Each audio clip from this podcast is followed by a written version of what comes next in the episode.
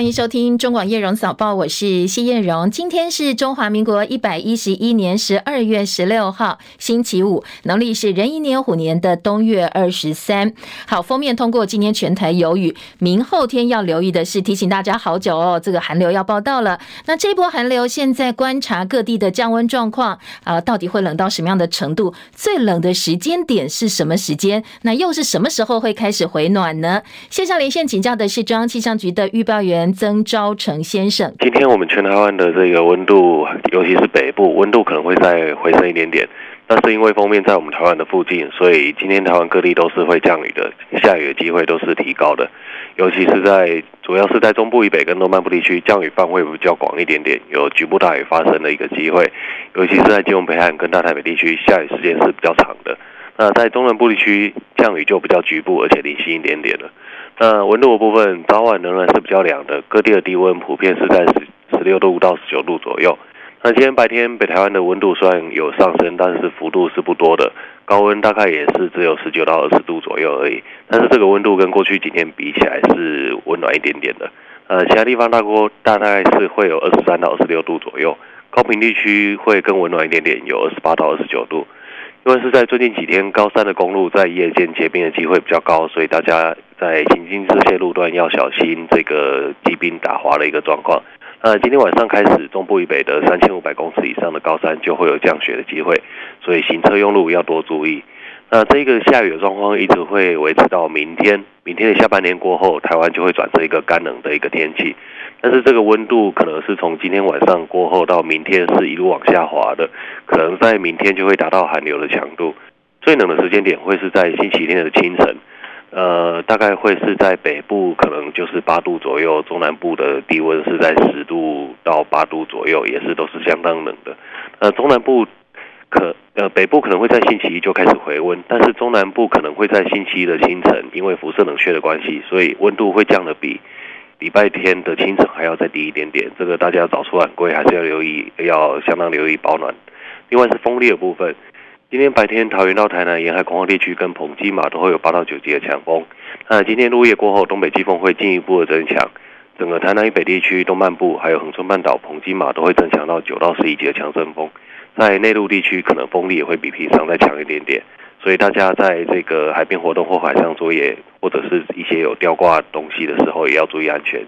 谢谢张晨提醒。虽然说温度北部会稍微回升一点点，大概在二十度上下，不过到明天哦，温度会大幅下滑哦。现在预测呢，像台北八度低温或者是六度低温都有专家预测，那南部也剩下十度，所以跟今天白天高温二十度或今天南部甚至可以来到二十九度相比，下降的幅度相当大，要留意温度的落差哦。好，这两天呢，当然气温是最重要的一个大家。关心必须要关注的重点。而昨天中午十二点零三分，台湾地区发生规模六点二地震，震央在台湾东部海域，深度六公里，最大震度花莲五弱。气象局也提醒大家，一周之内可能还会有规模三以上的余震，这部分呢也要特别留意。清晨最新的司法焦点：新竹市长当选人民众党立委高虹安被指涉嫌诈领国会助理费案，检调昨天兵分八路，搜索了包括高虹安的立法院办公室，他在新竹跟台北。的父母住家约谈了高虹安跟她的男朋友李中庭、现任办公室主任陈焕宇，还有高虹安的脸书小编台大十三妹的王玉文等相关被告。现任行政主任黄玲慧是以证人的身份被约谈。全案漏夜侦讯之后呢，在今天的清晨哦，高虹安被约令六十万元交保，她的男朋友前助理李中庭无保请回。全案从他自案变成真自案，好，变成真自案的意思是市政还有。被告相对都比较明确了。被告现在有六个人，其他涉案人高虹安办公室主任陈焕宇、台大十三妹龚卫文，今天的清晨呢，分别是十万元交保。刚才提到的证人行政主任黄玲慧是以证人的身份被约谈之后无保请回。现在全案有两个部分，一个是高虹安男朋友李中庭在永龄基金会任职期间疑似被指用人头另外领取高虹安公费助理的薪水，还有一个部分是助助理们低薪高报，把加班费榨呃请领到上限，然后再把薪资的差额呢跟福报的加班费上缴来当做办公室的公积金。好，这部分涉案的金额十一个月加起来大概是六十万元左右。高虹安以大水库理论来答辩，强调说没有任何一分钱进到他的私人口袋。昨天新竹市政府民政处则表示。如果因为司法侦查，高虹安没有办法在二十五号宣誓就职的话，必须在三个月内补行宣誓。那如果三个月内还没有办法补行宣誓的话，就会按照规定补选新主市长。国民党台北市立委第三选区补选参选人王宏维质疑说，民进党是不是想透过司法来没收新主市的选举？他表示，如果高虹安最后没有办法就职，这是非常大的政治风暴。他认为，当然案子本身要去厘清，不过高虹安。在选举过程当中得到的特殊对待，大家都非常清楚。而高虹安是现任立委哦，王宏威说，现任立委如果还在任上，住家办公室就全面被搜索，非常的少见。他反问说，民进党是不是要用司法追诉来没收这一次新竹市的选举结果？减掉大动作针对高虹安的侦查引起争议呢，是有相关的道理的。因为呢，现在高虹安没有请辞立委，他享有立委保护伞。按照规定，除非立法院同意或符合现行犯逮捕的要件，否则呢，立委在会期当中享有不受逮捕或拘禁的权利。如果有必要要搜索立法院院区，则按照立法院内规要先知会立法院。所以呢，大部分减掉，除非说真的有相当急迫的条件，否则呢，大部分都会选在立法院休会期间来发动搜索跟约谈行动。这一次在会期当中展开搜索约谈，相当少见。对此呢，专业小组的说法是，担心高虹安卸任立委之后，立法院的公务电脑会缴回证据，恐怕会不完整，会灭失哦，所以启动了侦查行动。不过，立法院到底什么时候通知，得到检方的通知，知道检方要来搜索呢？现在有两种不同的说法。北检说，检察长林邦良昨天早上打电话给立法院的秘书长林志佳，告诉说我要带相关人员到高鸿安办公室搜索。经过林志佳转告立法院长游锡坤，是在游锡坤同意之下，派员跟检察官会合，然后呢带两个检察官。到中心大楼十楼高洪恩的办公室搜索，不过游锡堃的说法不一样哦。游锡堃说，他前几天就在林志嘉送上来的签呈上已经批准了同意检方的搜索行动。再来关心的是，美国联准会维持鹰派基调，浇熄了明年降息的希望之后，投资人担心联准会不断不断升息可能会拖垮美国的经济，加上。英国跟欧洲央行跟进美国联联准会延长升息的周期，所以国际的恐慌指数 VIX 飘高。那美股呢惨遭空头血洗，所有的板块倒成一片。收盘道琼大跌超过七百六十点，标普呢收黑将近百分之二点五，纳指重挫超过百分之三，费半跌幅则是百分之四点二。清晨美股收盘，道琼跌七百六十四点，跌幅百分之二点二五，收在三万三千两百零二点。科技股为主，纳斯达克指数跌三百六十点，跌幅百分之三点二三，一万零八百一十点。标准普尔五百指数跌九十九点，跌幅百分之二点四九，三千八百九十五点。费城半导体跌了一百一十五点，跌幅百分之四点一七，收在两千六百六十一点。ADR 表现部分，台积电 ADR 收盘跌了百分之二点四六，七十七点六亿美元，而联电 ADR 跌了百分之三点零五，收在七块美金。全球的经济数据让人悲观。在欧洲央行今天升息两码之后，欧洲央行宣布升息，同时呢调高今年的通膨预测到百分之八点四，也加剧了全球经济陷入衰退的担忧。欧洲主要股市在深夜收盘也是收黑的，而德国跟法国股市跌幅超过百分之三。今天德国股市法兰克福指数大跌四百七十三点，跌幅百分之三点二八，一万三千九百八十。十六点，法国巴黎 CAC 指数跌了两百零八点，跌幅百分之三点零九，六千五百二十二点。英国伦敦股市跌六十九点，收在七千四百二十六点。台北股市昨天开低震荡，在台积电领涨之下呢，盘中一度是翻红的，不过没有办法维持涨势。收盘台股小跌五点，跌幅百分之零点零四，收在一万四千七百三十四点。昨天大盘的成交量一千九百二十二亿元。三大法人部分呢，外资、陆资卖超，投信买超，自营商卖超，加起来合计卖超二十五点九九亿元。台积电昨天上演除夕秀，四百七十八块钱参考价除夕交易，经过两个小时二十一分钟之后完成填息。昨天台积电收盘涨两块半，二点五块哦，涨幅百分之零点五二，收在四百八十点五元。美国联准会升息两码，符合大家预期，但是并没有想象中这么鸽派，所以台币昨天由升转贬，收盘贬值四点三分，收在三十点六二五兑换一美元。昨天的成交量六点二二亿美金。而央行总裁杨金龙在第四季理事会之后重申，现在的汇率很难预料。先前市场喊到三十三、三十四块，不过现在反而到三十块了，所以结果也反映在央行从主贬变成主升。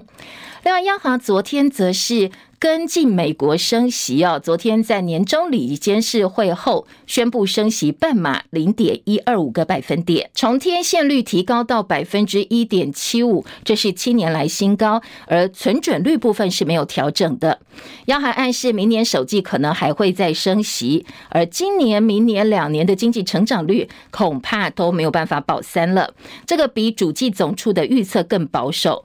房市方面，杨杨金龙表示，选择性信用管制会实施比较久的时间，希望明年能够看到我们的房地产慢慢下来，能够软着陆。张佳琪的报道。央行十五号举行今年最后一次理监事会议，跟进美国联准会动作，宣布升息，升息半码也符合市场预期。央行总裁杨金龙表示，这一次仍有三位理事主张升息一码，理由是应该注意通膨，但是都支持理事会不调整存准率的决定。房市的选择性信用管制以及各部会相关措施，让近月的房市交易明显减缓。媒体关注杨金龙对房市的看法，他说：“希望房地产能够慢慢往下调整比较好，因为如果硬着陆，像中国大陆一样打趴房市，政府最后回过头要再去支撑，会很困扰。所以希望我国房地产能够软着陆。”他说：“央行将持续审慎注意房市，选择性信用管制将会实施比较久的时间。”杨金龙说。这个慢慢下来，就是我的意思，就是说，哦，希望呢，我们明年就能够看到，我们希望明年就能够看到我们的那个房地产呢，能够慢慢下来。央行下修今年经济成长率零点六个百分点到百分之二点九一，明年经济成长率预测为百分之二点五三，下调零点三七个百分点。杨金龙表示，主要原因无非是通膨及主要国家货币紧缩政策对全球经济已经带来影响，尤其我国出口已经连三季负值，厂商调整库存会持续到明年中，中南需求何时回升仍待观察。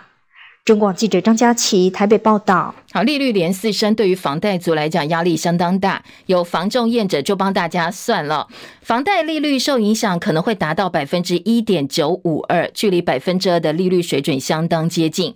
隔了十四年，现在几乎要重新回到百分之二的水准。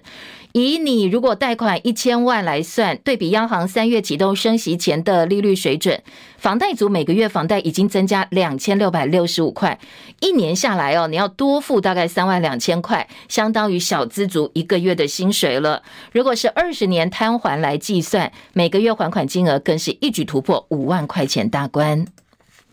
美国联储会快速升息，二零二二年日元、韩元跟台币等亚洲货币兑换美元汇率大部分都呈现贬值走势，而贬最多的当然是日元了。所以呢，日本的生产力差距持续扩大。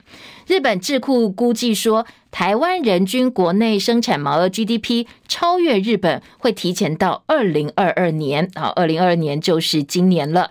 南韩则要到明年才能够超过日本。日本二零二一年的人均 GDP 达到三万九千五百八十三块美金，台币大概一百二十一万，比南韩高出百分之十三。高过台湾大概百分之二十二，不过因为日元走贬、劳工生产力、平均工时还有就业率等等因素影响，日元呢去年底到今年十一月大概贬了百分之二十，已经超过台币跟韩元的百分之十的贬幅了。所以日本智库说，哎，今年台湾的人均 GDP 呢，很有可能会超过日本。美国抗中软硬兼施，再封杀三十六间路企，不过同时解禁二十六家。美国商务部门说，扩大对大陆高科技出口禁令，把长江存储等三十六家路企列入贸易黑名单，禁止购买高科技产品跟零部件，严格限制他们获取美国技术，其中也包括几家顶尖先进电脑晶片的制造商，寒武纪科技、长江存储这些业者都入列。好，这二十六家大陆企业呢，另外二十六家大陆企业则是从未经核实的名单当中剔除，美商出货不必再额外审查了。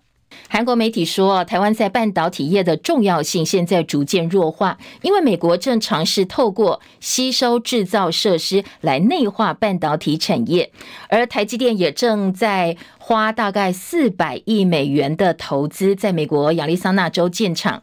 南韩专家说，台湾跟南韩一样是地缘政治风险高的国家，南韩应该从台湾现在的处境学到教训，要提高自己在全球半导体供应链当中的重要性，专注在不可替代产品的研发、高度稳定的获利率，还有更吸引人的投资环境。韩国媒体指出，台湾半导体在弱化当中，而且当然跟美国有密不可分的关系。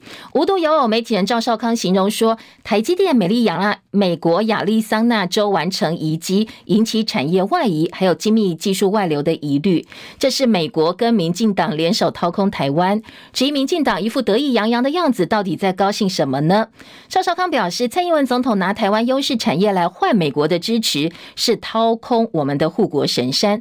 未来美国有一座护国神山，日本也有座护国神山，台湾的护国神山当然就被稀释了。了，过去创造的价值跟利益不复存在，台湾半导体产业优势流失，民进党跟蔡英文总统牺牲台湾利益去成就美国利益，他执意要这是丧权入国的新不平等条约。台积电先前正式进驻美国亚利桑那州凤凰城，台湾民众三星台积电到美国设厂，台湾恐怕细盾不保。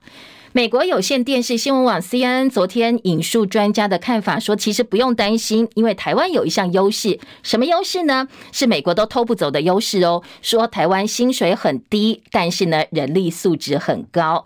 台湾的低薪变成优势，很多网友大叹说，这种评论呢虽然很中肯，但是对台湾人来讲非常的丢脸。日本经济新闻报道，美国拜登政府跟国会为了加强跟台湾合作，考虑明年秋天开始派遣政府官员长驻台湾，包括在政府部门工作，希望能够熟知台湾决策过程等等，来帮助台美之间的合作。美国国防授权法案明文要派遣政府官员到台湾，第一年学中文，第二年。在台湾的行政机关或立法院工作，官员驻台计划每年都会实施，希望呢增加台美之间交流之后，了解如何支援台湾的工作。土耳其预计明年六月前举行总统跟国会选举，土耳其人现在苦于生活成本飙涨，货币大幅贬值。本周土耳其货币里拉兑换美元汇价又跌到纪录新低。现任总统埃尔段面临掌权二十年来最大政治挑战之一，备受选民欢迎的伊斯坦堡市长伊马莫鲁，他是埃尔段主要的竞争对手。不过，土耳其法院昨天判处这位伊玛莫鲁呢，两年七个月的徒刑，而且明文禁止他从政。罪名是说他二零一九年赢得伊斯坦堡选举之后，在演说里面涉嫌侮辱到政府的官员，所以就判刑两个七个月，不准他从政哦。所以路透报道说，国内外都批评法院这个判决呢是妨害民主，数以千计的土耳其民众今天就公开集会抗议了，反对这位伊斯坦堡市长被定罪，同时被褫夺公权。好，这是土耳其今天的抗议活动。大陆官方在推出优化防疫新十条之后，在防疫部分管控慢慢慢慢几乎全面松绑了，但是呢，在大陆疫情却快速爆发，染疫的病患纷纷涌向医院，造成了医护人员大规模的感染。病患激增、医护人力紧缺的情况之下，各地医院纷纷要求医护人员，只要你一退烧，就要回到医院去报到带病上班，否则就要请假扣薪水。所以大陆网络上说，有一个年纪只有二十三岁，四川大学华西临床医学院的陈姓学生，昨天晚间疑似哦，在医院工作的时候染疫带医上班，结果病逝，引起各界对于大陆医护人员普遍待业上班的关注。在之前，已经有部分地区的大学生出现了抗议行动。网友也说，现在大陆疫情是不是真的严重到连医护人员性命也不保的地步了吗？而北京的疫情严峻，最近一周开始有殡仪馆、火葬场预约大爆满。彭博说，香港研究人员发布的最新研究显示，随着大陆政府快速解除防疫限制，大陆全国解封导致每百万人当中有六百八十四人离病死亡，累计可能有将近一百万人最后会死于新冠肺炎。而且现在各省的医疗系统都没有能力哦来因应这一波病例暴增。这一份由香港大学前医学院院长梁卓伟担任共同撰稿人的报告说，最主要的原因是。欠缺大规模注射疫苗的加强剂，同时呢，降低病毒冲击的其他措施也是不够的，所以造成了死亡人数大为增加。刚才提到北京的疫情严峻，很多地方街头好像空城一样。美国驻北京大使馆收紧签证服务，防疫专家钟南山则出来喊话安定民心。他说呢，欧密克大概等于普通季节性的流感，已经不适合再叫做新冠肺炎了，应该改名字叫做新。新冠感冒，他不主张大家一起阳，因为呢容易出现变异病毒株哦，所以还是呼吁大陆的民众要做好防疫工作。世界杯足球赛经过一个月的竞争，台湾时间在后天晚间十一点钟，将由法国队跟阿根廷争夺大力神杯。不管是哪一方赢球，都将是队史第三座冠军，会写下新的历史记录。陈凯的报道。世界杯本届所有的惊奇在摩洛哥四强输球以后结束，仍然由世界排名第三的阿根廷以及第四的。法国争冠，法国本届突破了过去六届的冠军魔咒，从九八年以降的冠军，下一届都在预赛出局。但法国今年又回到决赛，如果赢球，将是从一九六二年巴西之后首支卫冕成功的球队。法国原本就比阿根廷少一天休息，后卫乌帕梅卡诺跟中场拉比奥这两天又不舒服，四强都没有上场。教练德尚预防万一，已经要两人隔离。前锋科曼也出现感冒症状，但外传踢过二零一四年八强的老将本泽马有机会在冠军赛归队助阵。德尚不承认也不否认。阿根廷则似乎照着二零一零年西班牙封王的剧本走。第一场输球致死地而后生，继续保持二十年来唯一闯进世界杯决赛的南美球队称号。法国本届只领到五张红牌，阿根廷则领了十二张。梅西确定决赛是他生涯最后一场世界杯，也就是梅西的快乐小兄弟们最后一次帮老大哥圆梦的机会。中广记者陈凯报道。好，阿根廷要争夺三十六年来第一座冠军杯，法国则要成为六十年来第一支卫冕成功的球队。两队的灵魂人物梅西、姆巴佩，他们是同一部呃同一支俱乐部的队友，两个人则要抢金靴奖。明天晚间十一点钟季军战先登场，那后天晚间十一点钟就是冠军战了。国际足联先前举办了世界杯 DJ 活动，由观众票选选出在世界杯赛场上播放的中文歌曲。昨天法国跟摩洛哥的比赛当中，场上响起的是台湾天团苏打绿，又名鱼丁系的经典歌曲《相信》，那让歌迷听了非常的感动。这个余丁密哦，那在现场呢，很多的台湾人或中国大陆的朋友听到苏打绿的歌曲也相当开心，说这首歌真的太适合了。音乐无国界，不止相信。陈奕迅的《孤勇者》也在准决赛场上播放。而现在进行最后一轮的中文歌曲投票，是要从周杰伦的《瓜牛》以及林俊杰的《心墙》当中，要选出一首歌曲，在决赛现场播放的中文歌曲。有兴趣的听众朋友或歌迷哦，也可以上去投票。中广早报新闻。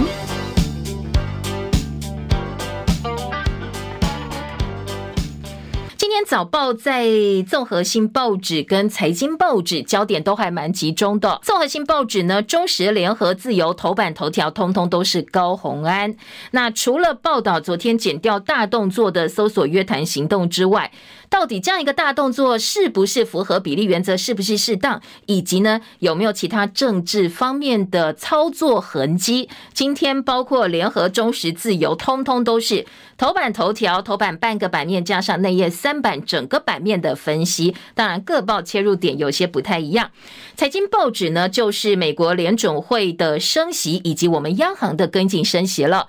今天在经济日报部分呢，焦点放在美国联准会升息两。马，而且呃，本来期待有点鸽派，但是好像气氛不太一样，是鹰派。所以呢，在后续各国央行纷纷跟进，也都有相关的报道。那《工商时报》今天头版头条标题就放在我们央行跟进升息半码这个部分，而且下修了。呃，今年、明年经济成长率恐怕没有办法保三了。在央行升息的部分呢，今天包括综合性报纸《中时联合》也都在头版的下半版面来做报道。那其他的头版焦点还包括《自由时报》头版中间版面报道大陆目前的疫情。所谓呃二十三岁版本李文亮这个医学生呢，因为带病上岗哦，这个最后可能染疫身亡了。今天在呃《自由时报》焦点标题部分放在日呃美大陆的医学生现在起来抗议。还有昨天花莲六点二规模的地震，以及呢，呃，柬埔寨诈骗案频传之际，昨天行政院会通过修法，如果是招揽境外诈骗的话，要重惩关七年。好，这个是今天自由时报头版其他的新闻标题哦。中国时报另外一个重点则是重启小三通，国安会的秘书长顾立雄昨天说，我们正在评估，而且最近就会完成评估了，希望在农历年前，最慢最慢农历年前呢，会告诉大家评估的结果。好，小三通的议题，中国时报持续在头版关心。以上就是今天早报头版的重要焦点，我们回头来听听看哦，今天相对比较聚焦的新闻内容当中，还有哪些不同角度的分析？联合报的头版头条标题下的是。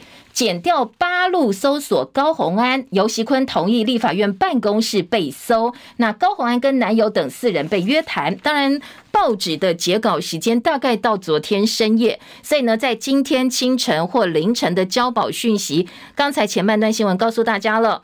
呃，在六名被告当中，高虹安是六十万元交保，他的男友还有他的办公室主任是证人身份，男友是被告身份，不过两个人都是无保请回的。至于其他。他的涉案被告则是用十万块钱交保，好，这是到今天清晨最新的进度。当然，早报只有到深夜的移送为止。中国时报今天的头版头头条标题则说。选后算账，高虹安深夜移送北检。那小标的部分呢？中时下的是新竹市长当选人涉诈领助理费案，减掉兵分八路搜索约谈男友跟助理。今天中国时报选后算账这个部分哦，并不是用问号哦，他用一个惊叹号，非常笃定说这个就是选后大算账。自由时报今天的头版头条：高虹安跟男友等六人转列被告。被控诈领助理费，减掉搜索约谈。好，这个是自由时报的标题安排。而且呢，今天自由的重点说，他的助理要通通紧咬高虹安这个部分涉案的部分。所以呢，自由是主要着重在现调检呃减掉掌握的案情。自由在头版说，回捐助理费变公积金，助理都咬是高虹安主导。那现在列为被告的助理咬住公积金制度是高虹安主导之后，负责内账的黄林慧。因为没有回捐，躲过了官司，现在被列为证人。自由时报、中国时报今天的头版呢，则说。呃，民众党一大危机，柯文哲沉默没有回应。选后大算账，高洪安刀票高票当选之后，检调立刻兵分八路来进行搜索跟约谈行动。昨天当然相关涉案人都否认犯罪，那检调是漏夜侦讯，其实还蛮辛苦的，因为昨天白天一整天哦，高洪安到调查站之后，那十几个小时的讯问，然后深夜又移送北检，今天清晨裁定六十万元交保，经过一整天的折腾了，而今天《中国时报》另外点出说。呃，特别的是哦，龚卫文、王玉文、陈焕宇跟高虹安的男朋友陆续移送北检复讯。高虹安是从北基站移送北检复讯。稍早抵达新加坡考察的台北市长民众党主席柯文哲，知道高虹安被剪掉约谈之后，是沉默无语，没有任何的回应。搜索办公室将近三个小时，带走一个人跟一盒资料，就连高虹安父母的住家新竹的户籍地也遭到搜索。中国时报。联合报则说，搜索国会行动引起热议，因为现在是呃这个国会立法院的会期期间，办公室的说法大家其实不太能够接受，在立院的。公务电脑即将缴回之际哦，这个专案小组的说法是说，很怕被灭证，所以赶快在立法院的会期就要赶快来搜证，把证据给保留住。不过，呃，也有人质疑说，这么久一段时间你都没有去扣证据，该消的早就消掉了。立法院什么时候知情说辞也不一样。高鸿安则是以大水库理论来答辩，这跟先前马英九的特别非案，马英九提出来的呃这个说法是一样的。另外，在内页新闻当中也有相当大篇幅的一个说明，我们先来听听看，在自由时报部分，自由时报三版重点是说。关键证物剪掉锁定电脑设备商追查，高虹安的私人桌机已经送修了，来不及查扣。桌机储存内账原始的电子档案，密码只有高虹安、黄文慧跟黄玲慧知道。还说高虹安是被告身份约谈，整个案情升高。好，这是自由时报的方式哦。但是联合报、中时都是来质疑司法可能是秋后算账，或者是被政治操弄。联合报今年三版标题说，绿营频频告减调被批秋后算账，立委保护伞俨然失效，市长就职宣誓前搜索坐实了政治操弄司。法好，联合报今天的三版标题直接哦，一个结论：政治操弄司法，跟中国时报一样。中国时报说这个是选后秋后算账，呃，联合报说减调首次为助理费案搜国会，新竹议员喊还我市长，因为第一次哦，因为助理费案过去蓝绿立委都曾经因案被搜索，但是因为助理费案这种呃名目呢被搜索，高虹安是第一人，朝野虽然都很低调，说尊重检调，呃，希望高虹安跟检调。说清楚，但是呢，民众党议员说这就是政治操弄啊！如果高虹安因为收押没有办法宣誓的话，就是用合法手段达到补选效果，漠视九万多票民意，拉高民众党呃对民众对于呃民进党的仇恨值。因为在选举期间，整个案情的部分或者是相关的话题吵得沸沸扬扬，最后选民还是决定。呃，把高虹安拱上新竹市长的宝座，那你如果用司法手段又把他拉下来的话，那视民意于无物哦。今天在联合报是把高虹安的案子，接下来市长变数多，可能的发展跟后面可能的结果做了一个模拟。如果在就职之前，今年的十二月二十五号到明年三月二十五号之前，他必须要完成宣誓就职。在就职之前呢，检方如果叫交保请回的话，他当然是可以如愿在十二月二十五号就职。立法院不同意逮捕的话呢，呃，这个当然也还是可以就职。另外一个走向是立法院同意逮捕，检方声押，法院又裁定交保就就职。那如果法院也同意，立法院同意之后，法院又裁定收押，他就没有办法就职了。今天虽然交保，但是随时哦，都还是可以启动另外一波约谈行动，再把他抓回去，再问，然后再押，所以中间还是有很多的可能性。不是说今天六十万交保之后就不能对他怎么样哦，后面还是随时我都可以是案情的需要重新发动另外一波的约谈行动。如果他顺利就职之后，就比较简单了，因为你要等到三审定验有罪才能够复职。那如果一审贪污有罪是停职副市长代理职务。二审无罪就复职，二审有罪再进入三审，三审有罪定验解职，剩下的任期大于两年就补选，小于两年呢，中央可以直接派人代理，也不必选了。所以当然这一系列都有非常多的可能性哦。今天联合报用表格的方式告诉大家，接下来可能的走向到底有哪些。联合报的记者蔡靖宇特稿说：“强势的国家机器无视国会尊严，因为执政党当局当然可以宣称减掉自主办案，但是从守法时基点来看，其中有看不见的手隐隐发挥实质影响力，早就已经是司马昭之心，路人皆知了。”高就职市长还是可能面临停职危机。好，就刚才我们模拟的一个状况哦。今天联合报的报道，再来，呃，中国时报则说，如果高虹安被压超过三个月，新竹市长就会补选。绿营立委说，高虹安不辞职来享有立法院保护伞，继续领薪水。在下半版面则是包括民进党相关的案件，怎么没有下文呢？好，高虹安一个可能涉及到几十万块钱的助理费大动作，这么大动作。搜索约谈还八路同步搜索。那今天的《中国时报》举了其他相对民进党的司法案件完全没有下文的部分，说呢，你这两个相比就知道司马昭之心了。呃，说过去包括了这个高端高端股价异常被控内线交易图利厂商疑云重重，分案到现在你的调查行动到底在哪里？桃园、新竹这些绿营执政县市工程预算暴增，品质出包没有下文。台南八八会所招待所的枪击案，黑道公然挑衅，八十八声枪响也没有破。哎，这些民众关心的不是政府关心，不是司法关心的，反而司法跟政府最关心的是高虹安哦。好，所以今天在中国时报也点点呃过去这些重大争议案件，相较司法的侦查动作来跟高虹安的案子做一个比较。王鸿薇质疑绿营是用司法没收新竹市的选举。高虹安呢？另外还涉及著作权跟专利权案，有待进一步厘清。好，在另外一个切入点呢，今天《中国时报》大标题是“林更人不忍了，攻击抹黑者全都告”，不满被指跟柯建铭关系匪浅是绿营的侧翼，强调说他对高虹安的爆料都来自高办的吹哨者。现在就在高虹安因为诈领助理费案被质疑遭检调约谈期间。选举的时候哦，出来揭露高虹安男朋友李中庭疑似为人头助理，还对高办的助理费寄出核弹级爆料。国民党的新竹市长落选人林根仁，他昨天说：“呃，我要针对所有说我是绿营侧翼出来咬高虹安的人提出告诉，也希望高虹安本人直接跟检调说清楚。”好，这是今天各个报纸啊针对高虹案件做的相关报道，我们先提供给大家参考。再来听到央行升息，今天另外一个头版重点，呃，今天在呃，就联合报跟中国时报的头版都看得到，两个财经报纸也是头版头条。联合报标题说央行升息半码，经济成长不保三。中国时报一样哦，说估计今年 GDP 不保三，存准率不动，让紧缩的力道相对温和一点点。经济日报则报道头版头条，鲍尔说明年不考虑降息，联准会升息两码，而顶峰利率可能还会更高。至于工商时报，则是我们央行升息半码不升准，重贴现率升到百分之一点七五，超过七年来新高，而且呢下修今年的经济成长率，今明两年可能都无法保三了。这是各个报纸的头版重点。至于内页的分析呢，我们快速来扫描一下哦。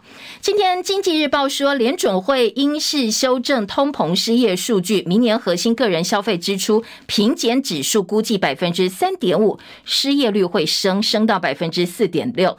强硬的市场，呃，强硬的立场让市场相当失望，美股多头也被浇冷水。而且学者还解读哦，说你看美国联准会官员的说法，代表明年的经济还会衰退，提醒投资人最好。最好不要跟这些官方对坐，你要顺势而为。另外，在《工商时报》的部分呢，今天则是报道说，联准会升息，鲍尔继续放鹰，要到二零二四年才会降息。那在呃现在的部分呢，可能要特别留意的是，全球的经济风险还是非常非常的严峻。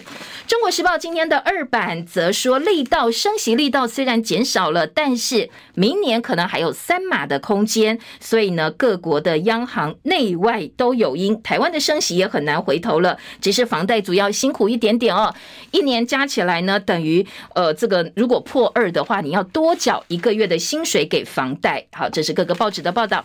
另外，辛苦的还不止这个升息哦。今天在《工商时报》内页说，麦当劳也要涨价了。我们。一些呃小市民的小确幸，偶尔吃吃素食很开心。但是呢，接下来麦当劳说二十一号开始涨价，所有套餐都贵十块钱。摩斯汉堡跟汉堡王也在评估当中哦，不排除会跟进。嗯，其他的这个头版财经焦点焦点呢，我们在广告之前先提供给大家，回头再来听听看政治话题好了。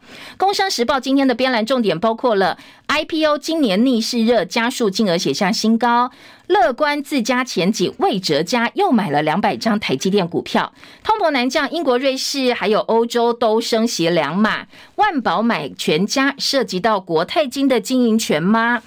在呃，另外一份财经报纸呢，今天的《工商时报》跟《经济日报》，《经济日报》的编栏重点还包括告诉大家，央行升息半码，利率写下七年来新高，而且呢，明年的通膨率降到百分之二以下，应该就会停住了。央行总裁杨金龙相对比较乐观呢，他说呢，我们通膨降的时间应该会比美国更快。好，这是各个报纸啊，今天财经重点，《经济日报》二零二三年经济关键字是强韧、坚韧的韧字。听听看其他头版重点。今天呃，《自由时报》的头版二题：中国医学生染疫上班猝逝，医校报抗议，医疗大混乱，网友斥官方通报吃人。大陆在欠缺配套情况之下，放宽了防疫措施，造成医疗大混乱。今天《自由时报》把四川这个二十三岁医学生疑似染疫之后被迫上班来比比照，说这整个抢救过程是吹哨人李文亮的翻版。说呢，呃，这个在过去根据网友流传的检验记录，他生病的病毒核酸检测阳性，也曾经跟老师说他发烧，还是被要求抱病参加手术。网友斥官方通报。吃人，医院宣告死亡前一直用自动心肺复苏术设法维持他的心跳。呃，网友说跟当年李文亮医师去世一模一样，无意义的抢救就是在入尸哦。所以部分医学院学生现在是对于呃政府的处理相当的不满。另外，在内页新闻跟政治话题的部分呢，我们来听听看哦，今天的政治焦点。呃，哎，政治焦点，哎，其实我们应该先从大陆的疫情一并提供给大家。今天《自由时报》在在国际新闻版配合他们头版二题有说，大陆在松绑防疫措施前就已经失控了。WHO 是为拆穿中国数据，确诊人数老早就暴增，民间改用发发烧搜寻指数来推断，说这个数字都是骗人的。那放宽之后数字更可疑了，所以大家呢不搜确诊了，开始搜发烧。染疫病故恐怕会达到百万人。好，自由时报、联合报说，解封换来大流行，北京宛如空城，看谁都阳性，所以民众根本不敢出去。为了解除恐慌，专家开始说，不能叫做新冠肺炎了，要叫做新冠感冒。国内的疫情有反转迹象，提醒大家赶快打次世代疫苗。还在低点，但是有上升的趋势。所以指挥中心说，哎，研判国内可能会再起一波。公费流感疫苗只剩下十九万剂喽，符合资格的赶快去打，不符合资格，如果你想打的话，可以开始用自费的方式打哦。因为呢，呃，研判会有疫情，疫情有反转迹象，加上冬天天冷，呼吸道疾病好发，要特别注意。另外在，呃两岸国际焦点部分呢，今天的《自由时报》跟《旺报》二版都是关于 TikTok 相关的议题。《旺报》二版说，美国参议院通过美国联邦政府禁用 TikTok，但是还是需要众议院批准，拜登签署才会成案。已经有九个州采取类似的行动。这是抖音的海外版 TikTok 痛斥，这是用谎言制定政策，对国安没有帮助。今天自由时报二版是我们的陆委会说，抖音禁止在台湾设据点。郭立雄表示，抖音搜集各自交给中国大陆，必须要揭露，让国人理解。私人则因为涉及到言论自由，所以没有办法直接禁止。但是呢，自由时报说，我们要让国人知道哦，你有可能被老共监控。那在呃官方的设据点的政策部分，我们是可以禁止的。一样是顾立雄的呃相关焦点。今天的中国时报。在头版下半版面关心的是两岸的小三通议题哦。好，小三通议题呢，昨天呃指挥中心的指挥官王必胜，他昨天表示说，呃有没有机会在年前恢复呢？最近变成蓝绿攻防焦点。他曾经到金门去看过了，大家说，哎，那你看过之后，到底可不可以呢？呃，新闻稿的部分，准金门县长陈福海说，呃，探亲专船有机会在春节前上路，但是昨天王必胜说法不。太一样，他说这是他们讲的，不是我讲的。我最主要是从呃几个面向来评估，一个是老共疫情，另外一个是离岛的医疗跟防疫量能够不够。他说呢，在老共疫情部分现在很难评估啊，因为质疑他们盖牌嘛，哦，所以光是这个部分就没有办法做决定、做评估了。但是国安会的秘书长顾立雄昨天边的说法则是说，呃，在两岸航运主管部门互相沟通的部分呢，两边都呃没有没有问题，都。有意愿想要开放，但是疫情陆委会正在评估，那评估结果不会拖拖呃不会拖过农历过年，农历春节前会告诉大家。好，这是几个话题哦。联合报今天的二版是郑文灿对于民进党九合一败选之后的呃检讨败选检讨小组召集人昨天表示，民进党的两岸论述必须要调整。蔡总统追求两岸和平，那这个部分必须要让民众知道。好，他的说法哦，在选前当然民进党寄出的是抗中保台保台，显然选举结果是失灵的。所以呢，郑文灿直言，民进党两岸路线需要调整，那必须要让大家知道，蔡英文路线呢？其实是希望能够保住和平。今天在联合报的特稿部分，蔡靖宇说这是要降战争风险。郑文灿说的其实是马上要选总统的赖清德的心里话。呃，今天联合报的观点说，表面上郑文灿说要回到蔡英文路线，不过其实选前两周凯道定调继续打抗中，就是蔡英文拍板，没有说出口的检讨对象其实就是蔡英文。接下来赖清德要接班啦，参选总统相当清晰，两岸关系论述洞见观瞻，所以呢。赖清德的两岸路线跟蔡英文有所区别，在选战期间会不会再打抗中保台牌？不知道哦。显然现在呢，强调追求两岸和平稳定、降低战争风险的大方向是比较接近赖清德的方向，所以。去调整抗中保台的对抗，这个“抗”字显然是必呃势在必行的。联合报的报道。另外，联合今天在内页四版说，指挥网军吗？黄崇彦说他是被拉入群组，很尴尬。民众党呃，民进党被指疑是网军治国。昨天有一个网军群组的对话记录被曝光了，里面有谁呢？包括了总统府副秘书长黄崇彦、民进党的副秘书长林鹤明，这些蔡英文总统的核心幕僚都在里面。那黄崇彦说，网军有收受利益做事，他只。只是被拉进这个群组的，那最多手中曾有一千个群组。他说我没有去操控，我是被拉进去的。好，当然这个东西呢，今天的联合报是质疑的，说民进党你什么时候要把网军魔戒给摘掉？操盘手隐身在侧翼群组当中，官风向、带风向、利益共生的政网集团，可以打击假讯息，也可以左右网络的话题，甚至哦可以带风向。但是这一次选举结果告诉你了，你付出代价了。联合报的报道。好，百分之五十三民众认为内阁应该要总辞，不能够再拖到明年了。这是中国时报今天在四版引用的一份最新的民调，而且被点名，包括薛瑞元、陈吉仲、陈耀祥，通通都被点名应该要下台。台北市议长选举蓝营三人拼战，今天的联合报在地方版焦点新闻版面告诉大家，现任议长陈景祥落马，不认同初选有世代交替，副议长两轮缠斗之后，叶林传出现。议长戴锡钦胜出，还有地震。今天呃，在联合报的生活版说，今年累计十二起规模五到六的地震呢，已经有六十一起，六以上十二起，今年特别多。之前只有九二一大地震那一年有这么多的这么明显或规模比较大的地震，这是联合报根据数据要提醒大家的一个这个话题。联合报文教版说，今年有十三个学位被撤销，过半数教育部根本不知道，只有六件是通报的，教育部在状况外。政治人物论文抄袭案连环报被撤销学位的案件呢？今年全台公私立大学其实有十三件，但是教育部机关通报只有六件，所以教育部根本哈完全是被蒙在鼓里，是不知道的。今天的联合报有相关的报道。现在时间七点五十八分，我们时间到了，谢谢大家的收看跟收听，也祝福您周末美好顺心。记得哦，这个周末寒流报道，一定要注意保暖哦。北中南通通都一样，北中南东。那我们下周同一时间再会喽，拜拜。